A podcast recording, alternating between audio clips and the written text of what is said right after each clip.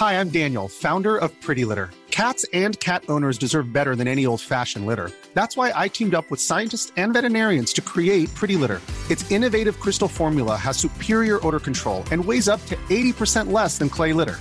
Pretty Litter even monitors health by changing colors to help detect early signs of potential illness. It's the world's smartest kitty litter. Go to prettylitter.com and use code ACAST for 20% off your first order and a free cat toy. Terms and conditions apply. See site for details.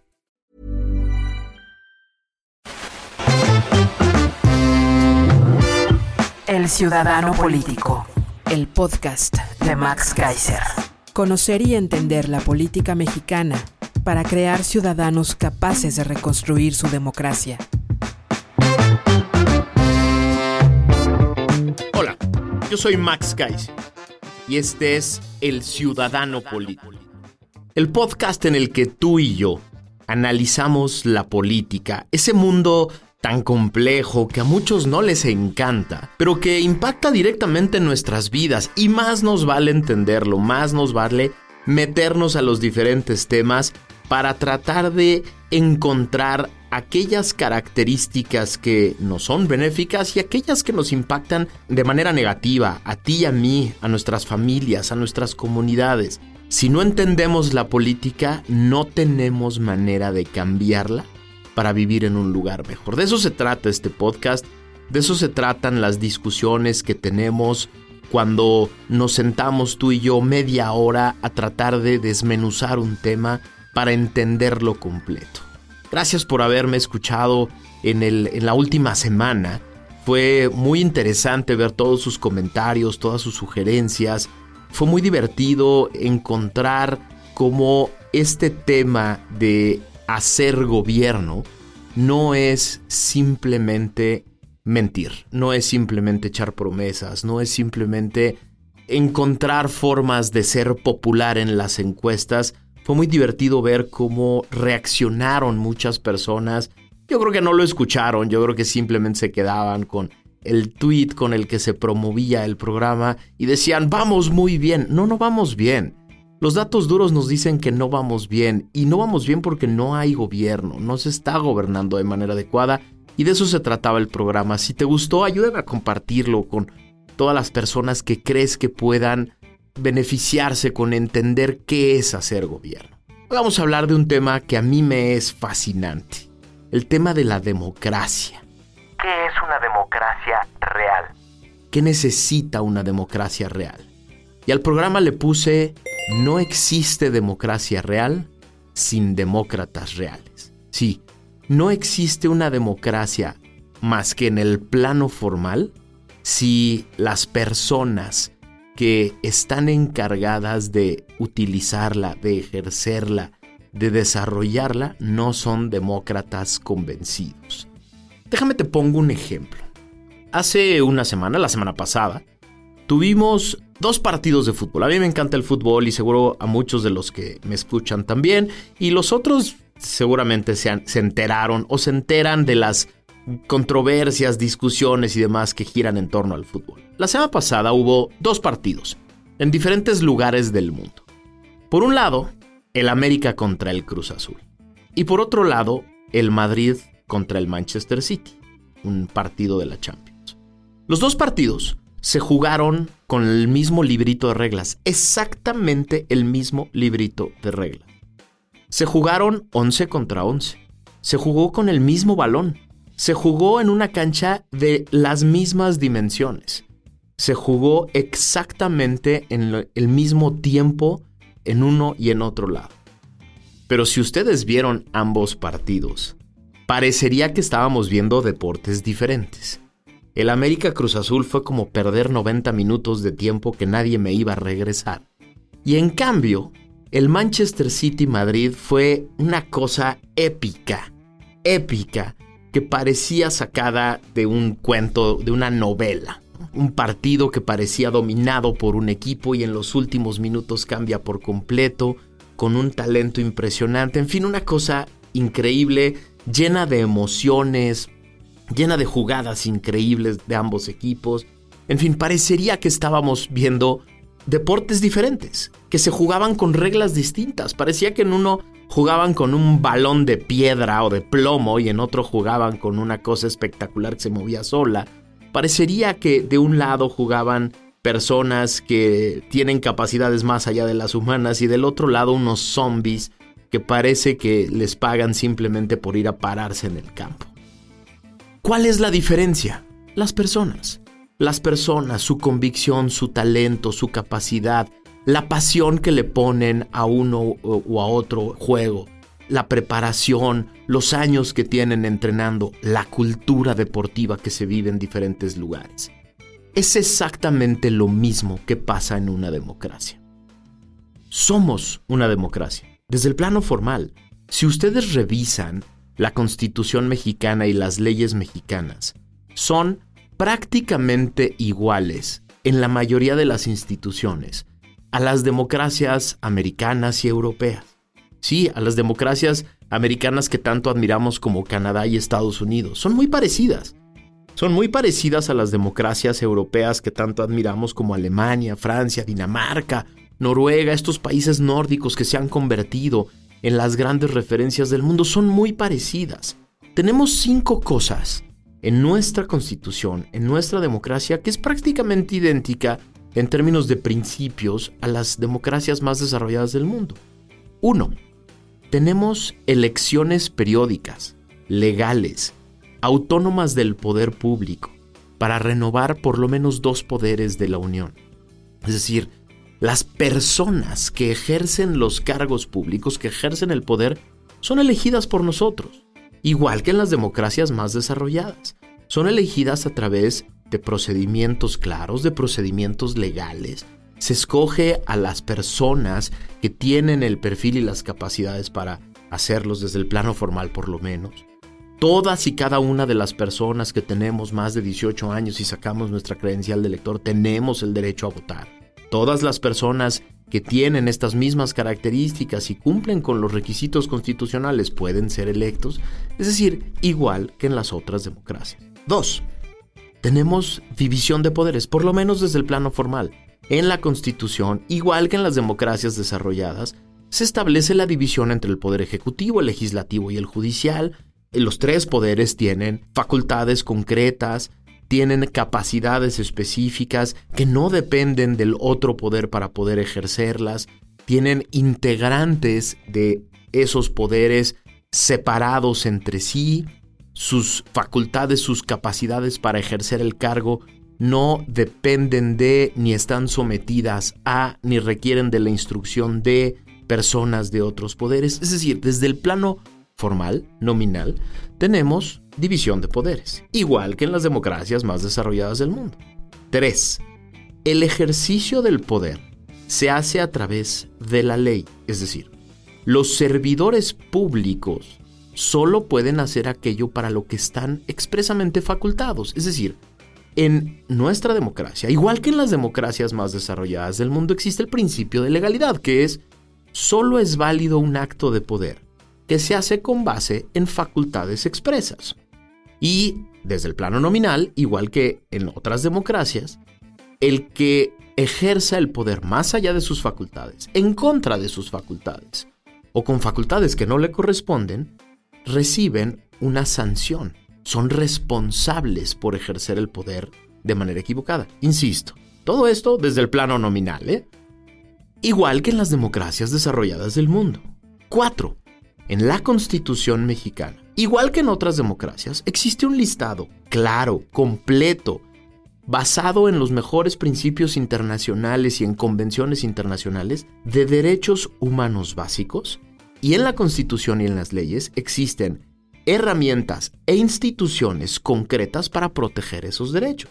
Es decir, otro de los elementos fundamentales que debe tener una democracia, para los cuales se es una democracia, junto con los demás países del mundo que se consideran a sí mismo una democracia. Y finalmente, el elemento número 5. Todo esto que te acabo de platicar está constituido en un documento básico que funda todo el ejercicio del poder, que es una constitución. Es decir, las democracias constitucionales del mundo tienen un documento básico, un documento del cual parte quién ejerce el poder, cómo se ejerce el poder y con qué límites se ejerce el poder, que es una constitución, como la que tenemos nosotros, muy parecida a las constituciones que tienen en otros lugares del mundo. Es decir, regresando al símil del fútbol, México tiene los cinco elementos básicos, el checklist básico de qué se considera en el mundo una democracia. Este es el checklist que se usa en la academia, en las organizaciones internacionales, en los índices, para tratar de determinar si eres una democracia o eres un país distinto a un régimen democrático. Entonces, a la pregunta, ¿somos una democracia? Desde el plano formal, sí lo somos. Segunda pregunta, ¿por qué no se siente? ¿Por qué no nos sentimos una democracia? ¿Por qué no parece México una democracia en este momento? Déjame regreso unos pasos. Desde hace alrededor de 30 años, desde Estados Unidos, alrededor de los finales de los 80, principios de los 90, surgió en esta tercera ola de democratización en el mundo, auspiciada, empujada por Estados Unidos, por la Academia Norteamericana, las universidades norteamericanas, junto con el Departamento de Estado norteamericano, propagaron por el mundo la idea de que las democracias se fundaban en estos cinco elementos que te acabo de platicar. Y la teoría que desarrollaron y que empujaron a lo largo de, varios años en diferentes lugares del mundo, en América, en, en, África, en Medio Oriente, en Asia, era, si desde Estados Unidos, si desde el Departamento de Estado y organizaciones internacionales, provocamos cambios institucionales en las constituciones de estos países que hoy no son una democracia, y provocamos que en esas constituciones haya elecciones periódicas legales y autónomas, haya división de poderes, haya principio de legalidad y ejercicio del poder a través de la ley, haya un listado de derechos humanos e instituciones eh, con herramientas para proteger estos derechos humanos, y todo esto se amarra en una constitución que sea difícil de, de cambiar por el poder del turno, vamos a provocar eventualmente que haya una democracia. La teoría hoy es que esa dinámica, esa política internacional de Estados Unidos falló ¿no? Porque si nos ponemos a revisar las diferentes democracias de América, de África, de Asia, de Medio Oriente, en donde se intentó esta dinámica que provenía de la Academia Norteamericana y del Departamento de Estado, lo que tenemos hoy son pocas democracias exitosas con base en esta teoría. Pero creo que esta es una conclusión eh, poco justa, porque en efecto provocaron una ola enorme, que es la que se conoce como la tercera ola de democratización, una ola enorme en todo el mundo de cambios institucionales, como nunca en la historia de la humanidad. ¿eh? Como nunca, y esto está determinado, esto está estudiado en diferentes papers y, y libros de toda la academia de análisis comparado de las democracias está perfectamente determinado y estudiado de que estos cambios sucedidos en los últimos, las últimas tres décadas no tienen precedente en la historia de la humanidad. No tienen precedente porque nunca había sucedido que en diferentes áreas, continentes del mundo, con diferentes culturas, tan diferentes como las culturas que vivimos en América de respecto de las culturas de Medio Oriente, respecto de las culturas africanas o asiáticas, hayamos incorporado instituciones tan parecidas y básicamente todas en documentos que o se llaman constitución o hacen las funciones de una constitución. Es decir, la democracia se convirtió, la democracia liberal representativa, se convirtió en el paradigma, se convirtió en un modelo a seguir en todo el mundo. Y esto solito tiene un valor muy importante. La pregunta es, ¿por qué no sucedió lo que ellos pensaban que iba a pasar después, que es estos cambios institucionales iban a provocar una cultura democrática. ¿Por qué no sucedió? Porque la cultura democrática no solo depende de las grandes reformas institucionales, sino depende de los actores. ¿Quiénes son los actores de una democracia? Parecería según las teorías clásicas, que los actores de una democracia simplemente son quienes están en el gobierno, los servidores públicos, los que encabezan los diferentes poderes, los, partidos y sus dirigencias, los candidatos y, grupos que apoyan a ciertos partidos, etc. Pero, pero es muy importante entender que los actores de una democracia son mucho más amplios que simplemente aquellas personas que tienen un cargo, que forman parte de un partido, que tienen una. que pelean por, por, un, por un puesto a través de una candidatura. No, los actores de las democracias exitosas se entienden como todas aquellas personas que pueden influir en el ejercicio del poder. Y por lo tanto, están los sindicatos, los grupos empresariales, empresarios mismos, las organizaciones de la sociedad civil, los medios de comunicación. Ahora las diferentes plataformas de conocimiento y propagación del conocimiento. Es decir, las democracias, los actores de las democracias, son mucho más que los partidos políticos, los servidores públicos y los candidatos. Los actores de, las democracias somos todos los que formamos parte de la discusión, del debate, del ejercicio del poder a través de diferentes formas. Sí hay escalas, sí hay diferentes formas de poder. Sí, en efecto, hay diferentes capacidades con respecto a la posición económica, al cargo público, a las redes que tiene cada quien. Sí, no es lo mismo un empresario eh, líder de su industria que tiene miles de millones de, pesos o de dólares a su disposición y puede influir de manera más eficaz quizá en el poder que un ciudadano común de a pie que tiene un negocio pequeño y que tiene solo ciertas capacidades para ejercer el poder. Sí, no, son la, no, no es la misma dimensión, no son el mismo tipo de actores políticos, de actores democráticos, pero lo son, lo son e influyen. Y por lo tanto, necesitamos analizar cuáles son las 10 cosas que tienen las democracias funcionales, las democracias eficaces. ¿Qué hacen los actores democráticos, los actores de una democracia?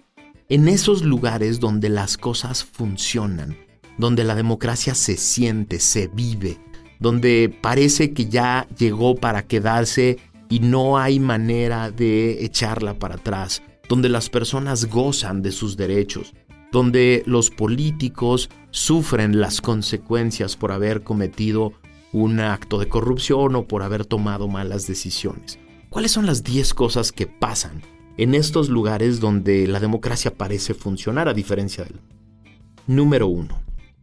Y la pongo en número uno porque es como la fundacional. Las personas participan activamente en los procesos electorales. Sí, es, cierto que hay estudios muy concretos que, eh, eh, determinan que hoy en las democracias más desarrolladas del mundo, la participación directa en las elecciones no es tan alta como parecería. Ronda a veces los 50 y 60%.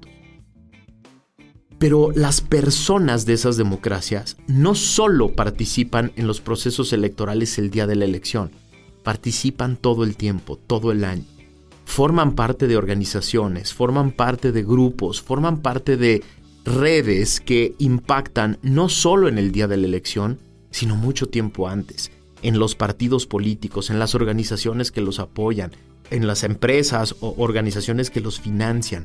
Forman parte y, e influyen de manera directa en quién puede ser electo y quién no, quién puede ser un candidato y quién no. En estas democracias desarrolladas las personas no aceptan a cualquier persona como candidato. Las personas que tuvieron un mal desempeño o que tienen mala fama o que cometieron un acto de corrupción, no se les permite formar parte de las listas de candidatos porque en estas democracias se ejerce el derecho social a vetar a aquellas personas que no deberían formar parte de los procesos electorales. Y por eso la participación activa, permanente, constante, sistemática, es uno de los elementos más importantes para que haya democracia. Es una de las cosas que hace que se le diga demócratas a los ciudadanos de estas democracias. Dos, estas personas están convencidas de que los procesos electorales están encabezados por organizaciones, instituciones que tienen la capacidad de organizar buenos procesos electorales y de llevar a las personas que ganaron a un puesto. Y por lo tanto, un factor fundamental, decisivo de una democracia es que sus participantes acepten los resultados. Es fundamental. Una de las cosas más importantes de una democracia que genera la, la idea de que hay demócratas que están jugando el juego de manera adecuada es que no solo los ganadores celebren, sino que los perdedores acepten, sin condiciones, sin chantajes, sin mentiras, los resultados. Es fundamental. ¿Por qué? Porque esto le da legitimidad no solo al gobierno o congreso u órgano electo, sino le da legitimidad a la democracia misma.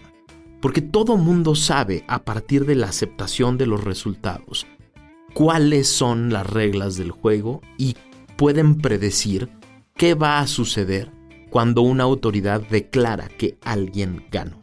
Una de las, uno de los elementos más nocivos de una democracia es que cierto grupo de actores rechacen resultados que no les son convenientes.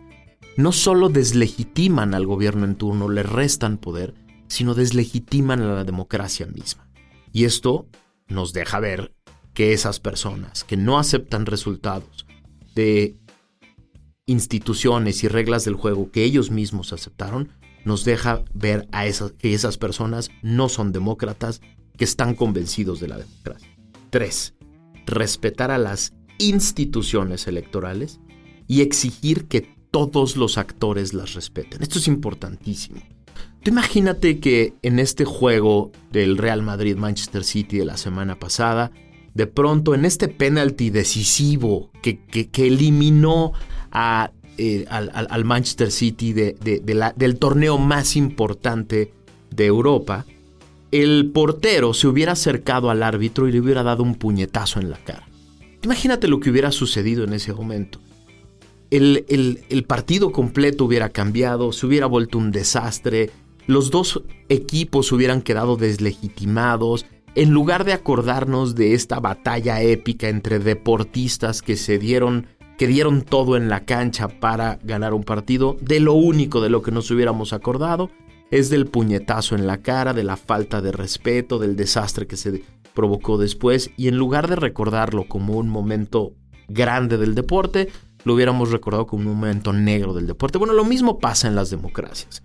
Cuando uno de los actores o un grupo de, actores, normalmente los perdedores, atacan, menosprecian, eh, golpean, a las instituciones que organizan los procesos electorales, lo que sucede es que se descompone la democracia completa, se descomponen los procesos y por lo tanto se deslegitima cualquier procedimiento que vaya a ser organizado a través de esas instituciones.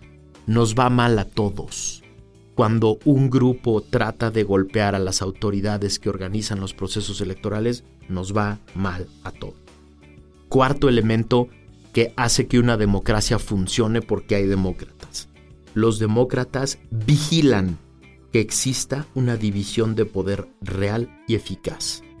Y los demócratas que forman parte de los órganos que encabezan los poderes se deben convertir en los primeros guardianes de la división de poderes. Es decir, un diputado, un senador, del Congreso de la Unión debería de ser el primer guardián de la división de poderes, el primero en rechazar una injerencia de otro poder, el primero en rechazar una, un intento de manoteo, de manipulación, de presión de cualquier otro poder. Lo mismo un juez.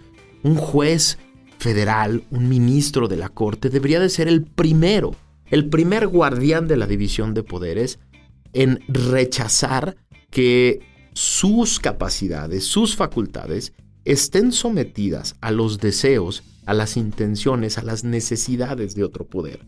Y los ciudadanos de una democracia debemos ser vigilantes permanentes de que estas, estos órganos no se fundan en uno, no se confundan en uno. El día que una democracia se confunden los poderes, se confunden las capacidades, los miembros de un poder parecen trabajar para otro, game over, ¿eh? se acabó.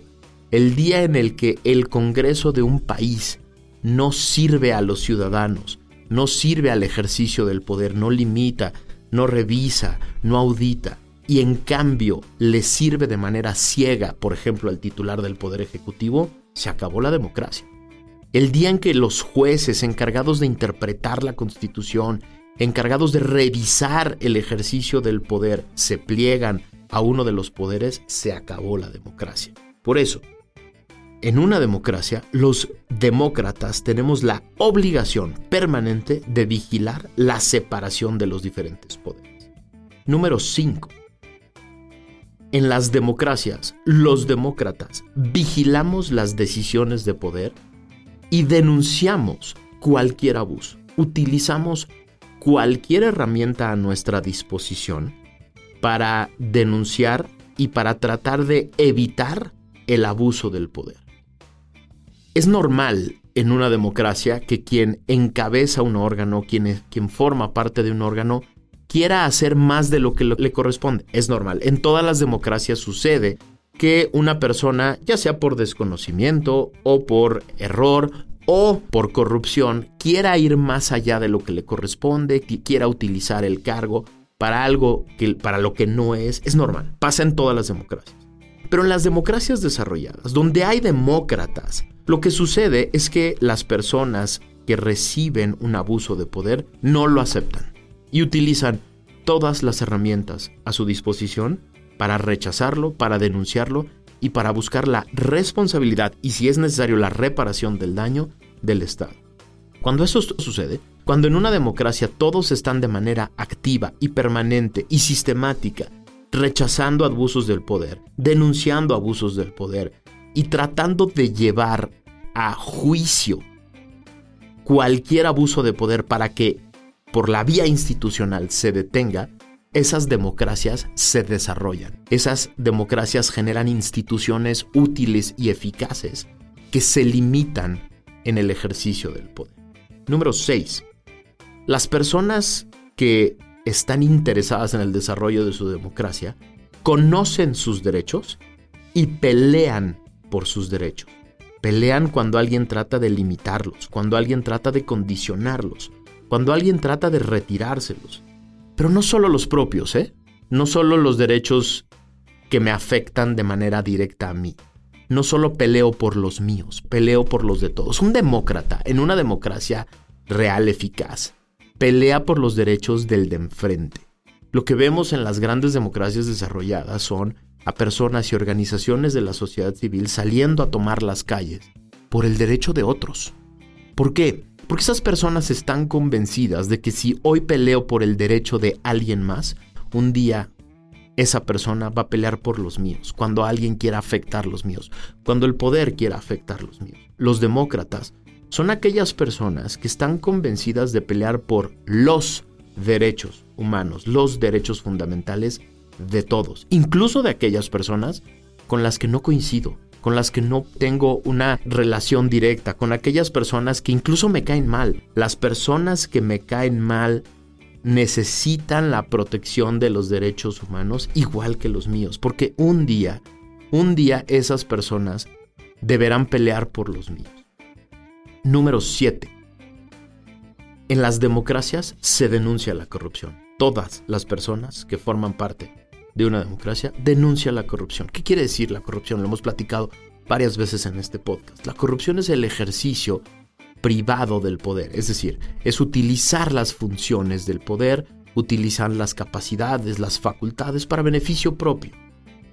Esto rompe el modelo de una democracia, porque el poder se utiliza, se debe utilizar para el beneficio de todos, para el beneficio público. Cuando se utiliza el poder para beneficio privado, se rompe el modelo democrático. Y por lo tanto, los demócratas, todos, estamos obligados a denunciar todo tipo de acto de corrupción que busque limitar nuestra democracia. Número 8. Un demócrata es aquel que rechaza a los corruptos socialmente. Sí, no es suficiente con denunciarlos y con someterlos a procedimientos legales. Una de las cosas más importantes y más eficaces en las democracias desarrolladas es que los corruptos son rechazados socialmente. Sí, esas personas ya no pueden sentarse en cualquier lugar, ya no pueden ir a cualquier club, ya no pueden presentarse como eh, paladines de la democracia o de los derechos humanos o activistas, ya no pueden rehacer sus carreras políticas porque le fueron desleales a la gente. Esas personas ya no pueden llegar a un lugar y hacer como que no pasó nada. El rechazo social en las democracias más desarrolladas es tan importante como las sanciones formales. Por lo tanto, un demócrata es aquel que no hace negocios con una persona que fue sentenciada por un acto de corrupción. Un demócrata es aquella persona que no vuelve a votar por alguien que le fue desleal al país. Un demócrata es aquella persona que se encarga de bloquear de las redes de ejercicio de poder público, privado, social, a aquellas personas que ya demostraron serle desleales al país completo. Número 9. En las democracias desarrolladas, en las eficaces, los demócratas exigen cuentas. De eso hablamos el programa pasado. Exigen cuentas claras, exigen cuentas completas, exigen cuentas sistemáticas, porque quieren resultados. En las democracias desarrolladas, las personas que, que, saben cómo debe funcionar esto no se quedan con discursos, no se quedan con mentiras, no quedan satisfechos con la popularidad de una persona, con las buenas intenciones, no. Los demócratas en una democracia desarrollada son aquellas personas que exigen resultados, exigen cuentas y hacen responsables a aquellos que no tienen la capacidad de dar. Y finalmente, en una democracia desarrollada, los demócratas castigamos a los malos gobiernos y lo hacemos a través del voto. Una vez que se cumple un ciclo y rindieron cuentas y nos informamos adecuadamente de qué hizo ese gobierno, ese partido, esa persona y dio malos resultados, no volvemos a escogerlo, no volvemos a ponerlo en un cargo público. Las personas de las democracias desarrolladas aprenden las lecciones, se encargan de castigar electoralmente a los malos gobiernos a las personas que no dieron los resultados que prometieron. Estas 10 cosas son las cosas que provocan el, la diferencia radical entre México y Noruega, entre México y Dinamarca. No son solo las instituciones, no son solo las formas del ejercicio del poder, no son solo las leyes y la constitución. En eso nos parecemos muchísimo. No. La diferencia de la calidad de una democracia y otra está en nosotros, en los actores, en los ciudadanos, en los demócratas. Si una democracia tiene demócratas, se va a convertir en un gran país. Si una democracia no los tiene, se va a convertir en una democracia que siempre, siempre le debe algo a sus ciudadanos. Espero que este podcast te haya servido para evaluar no solo al país, sino evaluarte a ti mismo. Verte a ti mismo, verte al espejo y preguntarte, ¿soy un demócrata que está haciendo lo suficiente por mi democracia? Y si no, estamos a tiempo. Estamos a tiempo de convertirnos en esas personas que provocamos que México sea la democracia que todos merecemos. Yo soy Max Kaiser, este es el Ciudadano Político. Muchas gracias por haberme dedicado estos minutos. Te pido que me ayudes a compartir esto con todas las personas que creas que quieren ser un demócrata que cuida su democracia. Y nos escuchamos la semana que viene.